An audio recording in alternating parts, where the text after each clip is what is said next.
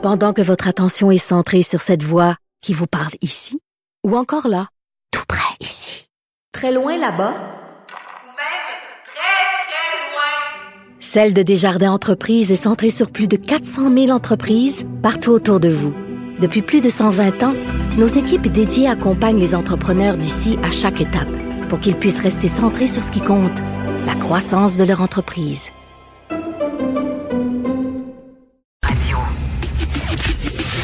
Le, commentaire de Félix Séguin, un journaliste d'enquête pas comme les autres. Hey Félix, salut. Un petit peu, un petit peu sur les États-Unis en, en débutant, tu sais, parce qu'on aime beaucoup parler de journalisme, toi et moi, le travail des médias et tout ça. Ça fait quatre ans que les médias américains, là, tu penses, le ABC, CBS, NBC, CNN, ça fait quatre ans qu'ils disent Trump est un niaiseux, Trump est dangereux, Trump est un tweet, Trump est un clown, Trump est un... Donc, ça aurait dû se traduire, ça, par un, un vote anti-Trump massif. Et tu Je vois que non, tu vois. Ben oui, les médias sont déconnectés encore. Ben, euh, encore une fois, il semble avoir une fausse euh, évaluation euh, de, de- mais surtout, sans dire, sans dire un mépris, c'est pas le mot que je veux dire, mais allons-y pour, euh, disons, un préjugé défavorable sur le nombre d'électeurs qui votent avec leur portefeuille et qui euh, et pour qui le, le Parti républicain représente euh, de manière capitaliste des concepts qu'ils aiment. Et moi, je te dirais que quand j'entendais euh, certains médias dire que les électeurs de Trump euh, étaient assez euh, gênés, donc à l'urne, ça allait se- peut-être se, se- se- se matérialiser, puis la lutte allait être plus serrée. Tu te rappelles, j'étais en Floride en septembre justement pour aborder cette question-là. Et euh, il me semble que j'avais bien vu que plein, plein, plein de profils de votants euh, que je, que je n'avais pas vu auparavant allaient voter Donald Trump comme des écologistes, qui est propriétaire de petites entreprises, exemple de photographie sous-marine, mais qui étaient républicains à la vie, à la mort, parce que la baisse des taxes pour eux, ben, c'est ce qui les fait pencher en faveur du parti, que ce soit Trump ou un autre qui en soit à sa tête. Ben oui. même. Alors oui, il, y a un- il y a- il semble avoir un manque. euh, il semble y avoir une dichotomie dans l'évaluation que les grands euh, médias américains font de la masse qui peut voter pour Trump et que et, celle-ci. Puis il y a une, une autre chose aussi que je veux dire à ce sujet. euh, et que je, que je trouve assez importante puisqu'on parle du journalisme. As-tu vu pendant, moi je les ai réécoutés ce matin parce qu'à un moment donné, je me suis couché pendant le, le discours de Trump, euh, les médias comme NBC, comme Fox même, comme CNN, quand euh, euh, Donald Trump a annoncé avoir gagné l'élection, eh ben, sont sortis des ondes en disant attention, ce n'est pas vrai. Attention, ce n'est pas vrai. C'est je veux dire, c'est au, sur les faits, c'est- pas vrai. Mais Ben non. vois, ça, ça, ça continue, ça continue. Ben oui, non, mais puis euh, toi aussi qui s'intéresse beaucoup aux choses judiciaires, criminelles et tout ça, de voir que les Américains, écoute, barricadent leur commerce sur la 5e avenue à New York, mettent un mur devant euh, la, la Maison Blanche en dit long sur l'état de la démocratie, l'état du pays? Les gens s'attendent vraiment à ce que ça pète, là. Mais il y a d'autres choses euh, aussi que je remarque euh, en, en- en suivant les affaires judiciaires, en étant euh, tu sais, affaires policières et judiciaires, tu le sais, c'est, mon dada.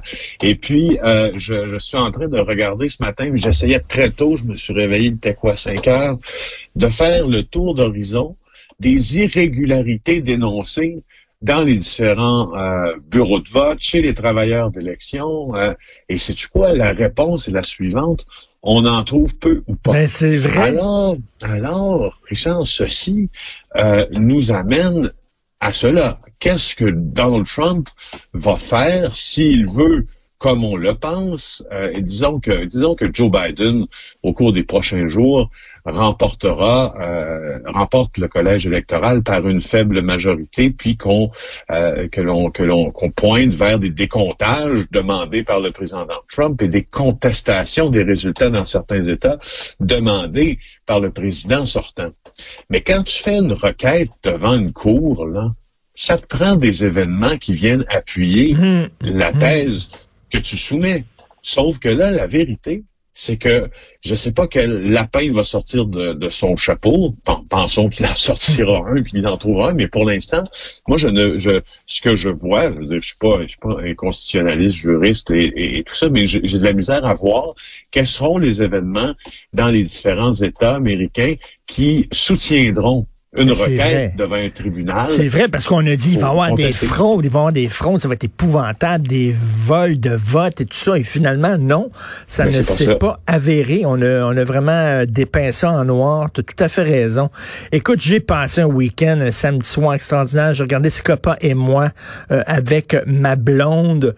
Euh, c'est vraiment, je conseille aux gens, pas parce que Félix est là, pas parce que c'est une production québécoise, mais vraiment, je conseille aux gens de regarder ça euh, sur Club Illico.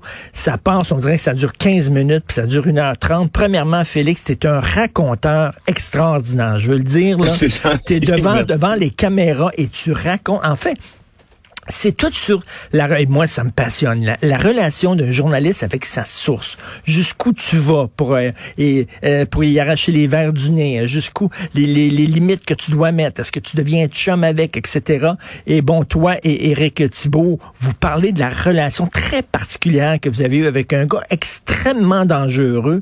Votre métier vous a obligé à le fréquenter. Et c'est passionnant. C'est vraiment bon. Et il faut dire, il faut dire là, euh, la, la réalisatrice euh, Ninon Penneau, elle a fait une job absolument magnifique avec des, des, des, des travelling en drone au-dessus de la ville de Montréal. Wow! Quel Vraiment talent bon. quand même, Ninon, de réalisatrice, hein, parce Vraiment que. bonne. Mais pour ceux qui nous, pour ceux qui nous euh, écoutent là, euh, sachez que Richard euh, je pense, c'est- je pense que tu es un cinéphile euh, Oui. bien connu et accompli. Pour ceux qui ne le savaient pas, Richard connaît euh, connaît la réalisation, la scénarisation. Oui. Donc, venant de toi, moi, ça me fait plaisir de t'entendre parler de ça et j'aime ça. Puis j'aime que tu soulignes le travail de Ninon aussi parce qu'oublie jamais une chose dans le documentaire Scopa et moi.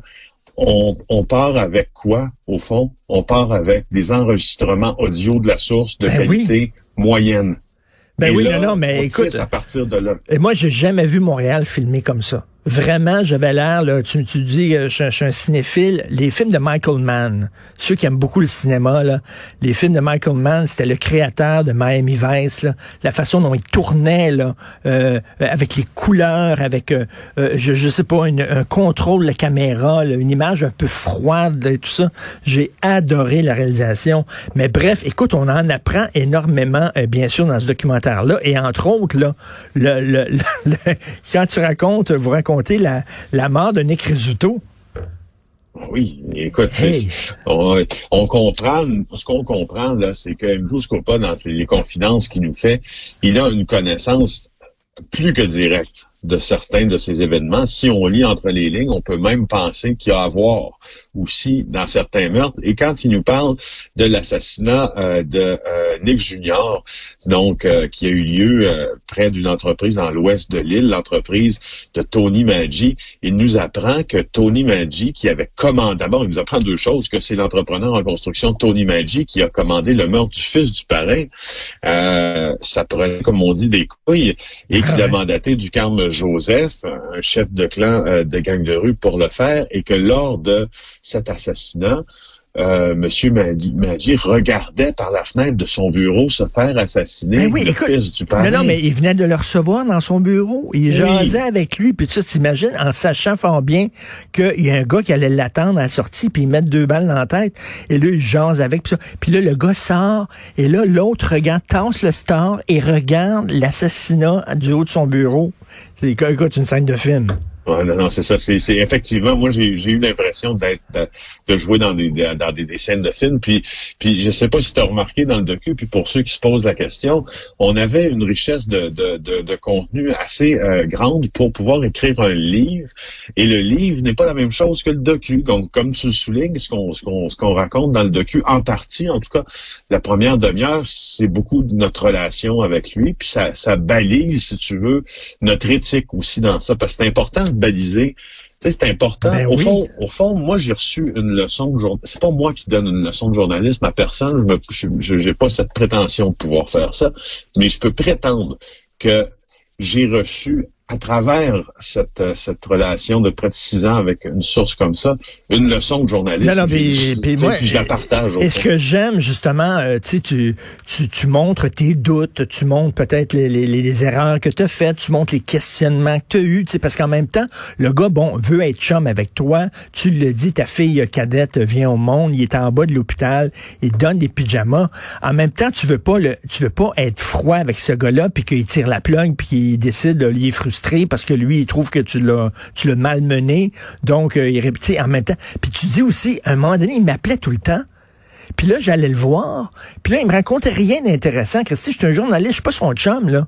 Là, ce qu'il faisait, c'est qu'il ventilait, puis il commençait à me parler de ses problèmes personnels, puis de sa blonde, puis tout ça. Puis là, tu dis, à un moment donné, j'étais tanné. Quand le téléphone sonnait, puis ça me tentait pas d'aller le voir, parce que professionnellement, ce gars ne m'amenait plus rien. Non, exactement. C'est une relation. Puis, puis tu sais, c'est plate à dire, mais les journalistes, on est comme ça. Euh, Ben oui. Richard, on est comme ça. euh, je veux dire, on, Ben toi, c'est un- une c'est relation purement utilitaire pour toi. Ben oui, parce que c'est- puis, puis, puis, puis je lui ai dit, tu sais, puis en même temps, lui, il parlait dans, tu sais, c'est une des personnes, euh, une des seules personnes normales à qui il pouvait parler, c'était moi, avec qui il s'est penché sur plein de trucs. Mais moi, du point de vue euh, professionnel, j'ai j'ai- j'ai aucun intérêt. Mais en même temps, tu vois, c'est c'est- c'est une douce euh, balance des choses parce que je devais le garder, si tu veux, en, en réserve de la République puis entendre ces affaires. Ces affaires-là qui me gazaient complètement Et- euh, pour le garder. euh, euh, Et, et tu vois, tu vois que ces gens-là, it's lonely at the top. Ce gars-là était, était, il pouvait pas faire confiance à personne parce que c'est un milieu où tu peux pas faire confiance à, à personne. Faut tout le temps que tu regardes ton dos, que tu surveilles ton dos. Lui, c'était une façon. Il y avait quelqu'un là. Il y avait comme un chum. Il y avait Oui. quelqu'un à qui il pouvait parler. C'est Félix Séguin. Sauf que Félix Séguin, il a autre chose à faire dans sa vie que Oui. de partir le soir puis laisser sa femme puis ses enfants pour aller jaser avec un mafioso de Analyze This là. Exactement, exactement. Ça a été, ça a été, c'est vraiment, il y a pas que d'histoire là-dedans.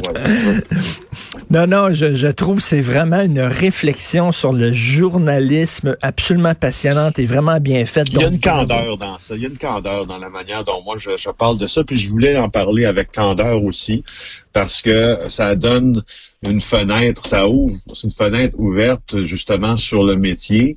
Puis euh, ça, ça nous crédibilise d'une certaine façon parce qu'il n'y a, pas de non-dit là dans cette dans cette entrevue là. on dit tout. Puis Oui, je oui, le dis tu dans des mots, euh, dans des mots comme tu le dis, je le, je le raconte, tu sais, comme je parle à un chum. Puis Tu quand t'es allé- quand perle pas. je- Oui, puis quand tu allé en Espagne euh, pour euh, le rencontrer, lui, avec Éric Thibault, là, vous retournez sur les lieux de votre rencontre à l'hôtel où vous l'avez rencontré.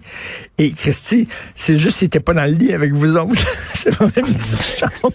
Là, je t'imaginais, j'imaginais toi puis Éric dans le lit, là, puis lui, il était entre vous deux, quasiment, là, vous dormiez en Ah, cuillère, là, quasiment. il le, matin qui est arrivé, puis nous, moi, ce qu'on avait fait, c'est qu'on avait loué des chambres d'hôtel, puis ça, on l'explique pas dans, dans le document, mais séparés, parce que moi, j'avais fait un horaire là-bas, parce que, tu sais, moi, je veux dire, je m'en allais travailler. Alors lui, j'avais imprimé un horaire, puis j'avais dit, à telle, tu sais, telle date, tel jour, ben là, de 8 heures le matin à 10 heures, on t'en- c'est une entrevue, de 10 heures et quart, de 10 heures à 10 heures et demie, t'as une pause. À 10 heures et demie, on reprend, on fait des entrevues jusqu'à midi et demi. Le dîner de midi et demi à 13h30. À 13h30, on reprend. Pause l'après-midi. J'avais fait un horaire, là, tu sais. Puis, puis, puis euh, c'est drôle parce que je savais que ce gars-là aime les horaires. Mais sauf que quand il arrive dans la chambre d'hôtel, qui est minuscule, écoute, c'est un Holiday Inn dans une banlieue de Barcelone. Tu sais, un Holiday Inn en Europe, là, c'est pas grand. Ben non, C'est pas tout grand, petit, t'ouvres fait. la porte, là, puis ça, la, la porte cogne après le lit. Donc, euh, c'est ça. Donc là, on est trois là-dedans, tu sais, je veux dire, on s'entend respirer. Lui, il est assis contre le mur, puis à un moment donné, il dit, il, il me regarde, puis il dit, I don't like this, you fuck, fuck. Tu sais, il se met à sacrer comme ça. C'est très on drôle. comprend que lui, il se sent dans la ch- une chaise, dans une cubicule d'interrogatoire. c'est- un film peuplé de personnages. Éric Thibault est un personnage en soi aussi. Hein. Tu tu- tu t'en parles, l'homme de peu de mots. C'est quelqu'un qui parle. Très... Éric Thibault, c'est Clint Eastwood. Là, tu sais, là. C'est vraiment tout est dans son regard. Il, ne- il parle très peu ce gars-là. Et euh, là-dedans, justement, il parle plus. Mais quand il parle, Éric, là, ça punch en Christie. Oh Alors oui. de, de voir les deux en short, les pieds dans le sable, en train de jaser d'un mafioso, c'est priceless. Vraiment là. Euh, c'est à regarder en buvant, tiens, de la bonne sangria espagnole. Merci, puis euh, tu salueras euh, Ninon Penneau pour sa job extraordinaire. OK, Scopa et moi sur Club Illico. Merci, bonne journée, Félix. Bye. Salut. Ben, euh, bien sûr, au cours de la des prochaines minutes, on va beaucoup parler euh, des États-Unis, mais pas rien que ça. Il y a d'autres choses. La Terre continue quand même de tourner.